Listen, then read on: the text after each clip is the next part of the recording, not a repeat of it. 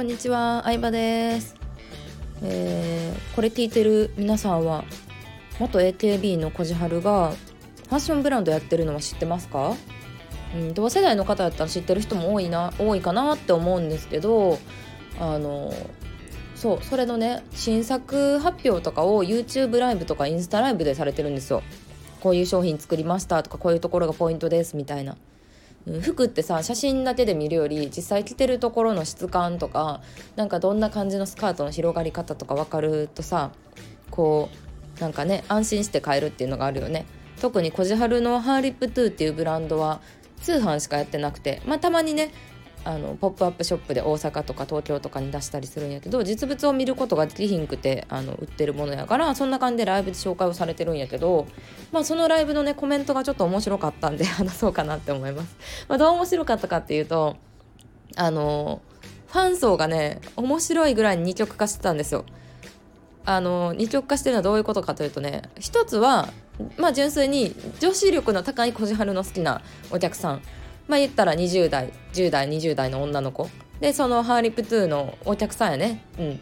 でそのブランドが好きとか世界観が好き可愛いものが好き可愛い人が好きみたいな人が見てるのともう一つは元 AKB 時代のお客さんですね。まあ言うたらおじさんとか 男の人っていう感じのその2二手に分かれててでそういうおじさんはやっぱりこじはるに自分のこと認知してほしいとか応援したいっていうのがあるからまあその投げ銭したりしてるんですよね。うん、投げ銭したりとかなんかちょっとそう ちょっと違う目線で見てる感があったんですよ。ででなんかねその時はねあのライブ配信で新しいボディオイルボディクリームを作りましたみたいな紹介をされてて、まあ、小はる自身がよくこうマシュマロボディって言われたりするから自分を象徴するそのマシュマロボディに関係するような商品なんか作りたいなとずっと考えててできたのがあのまあそのボディオイルかな？ボディクリームでやっとできましたみたいに紹介されてて。うんで、まあ、女の子とかはなんか欲しいですとか買いたいですとか発売楽しみですみたいな感じなんやけどおじさんのファンはなんか男性用もありますかみたいな。質問してる人がいてそこでの小じはるの対応がいやなんかもう普通に無視してんのよ。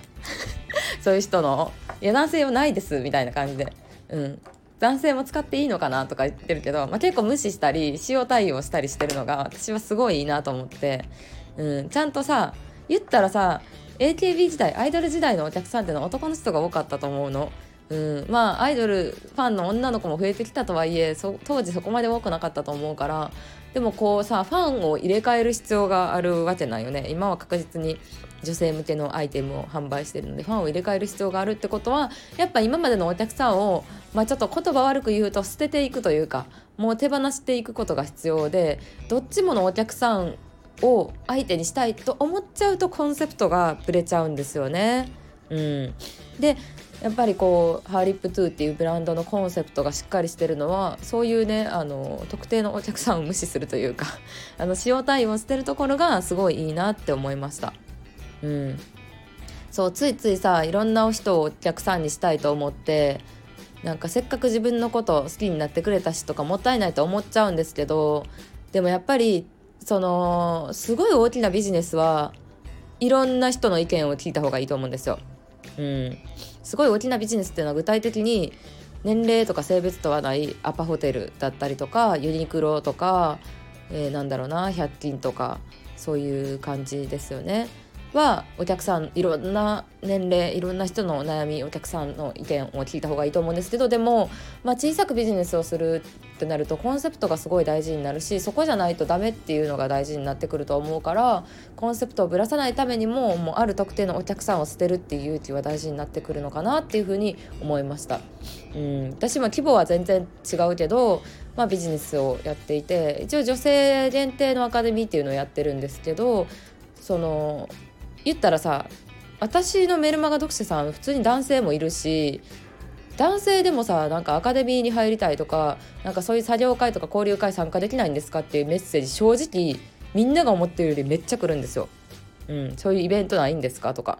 なんか会ってみたい会って話してみたいですとかこの今やってるビジネスについてアドバイス欲しいですとか来るんですけど、まあ、全部無視してますね。はい。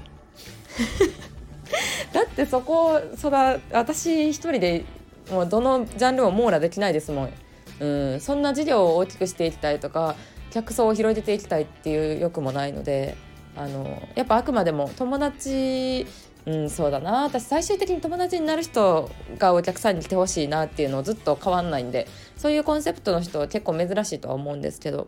なのでうん、まあ無視してるっていう感じなのがこじはるのねそのねおじさんたちのあのせっかくね投げ銭2,000円とか3,000円とか投げ銭してコメンメッセージくれてるんですよ。でもそれを無視してるんですよ。っていうのとちょっと私の経験と似てるなと思ったのであの面白く見ていたという話でした。ということで今日もありがとうございました。バイバーイ。